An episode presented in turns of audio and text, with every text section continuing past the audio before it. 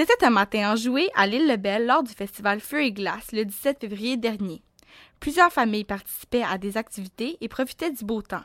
Parmi les participants, Julie Desbiens, une mère de famille bien heureuse. Euh, on voulait trouver une activité euh, pour euh, notre garçon. Donc, ça avait l'air très intéressant, les diverses activités, puis on était sûr qu'elle allait bien s'amuser.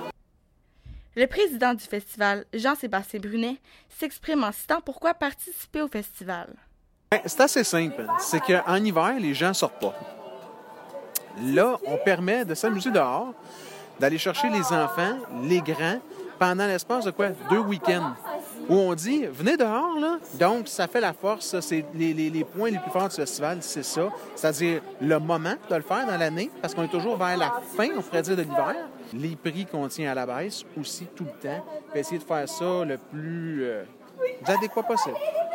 M. Brunet s'exprime aussi en décrivant la sérénité des lieux où le tout se déroule. Ensuite, le site qui, est naturel, qui est super pour tenir l'événement. Ici Bianca Panunto, l'informateur Terrebonne.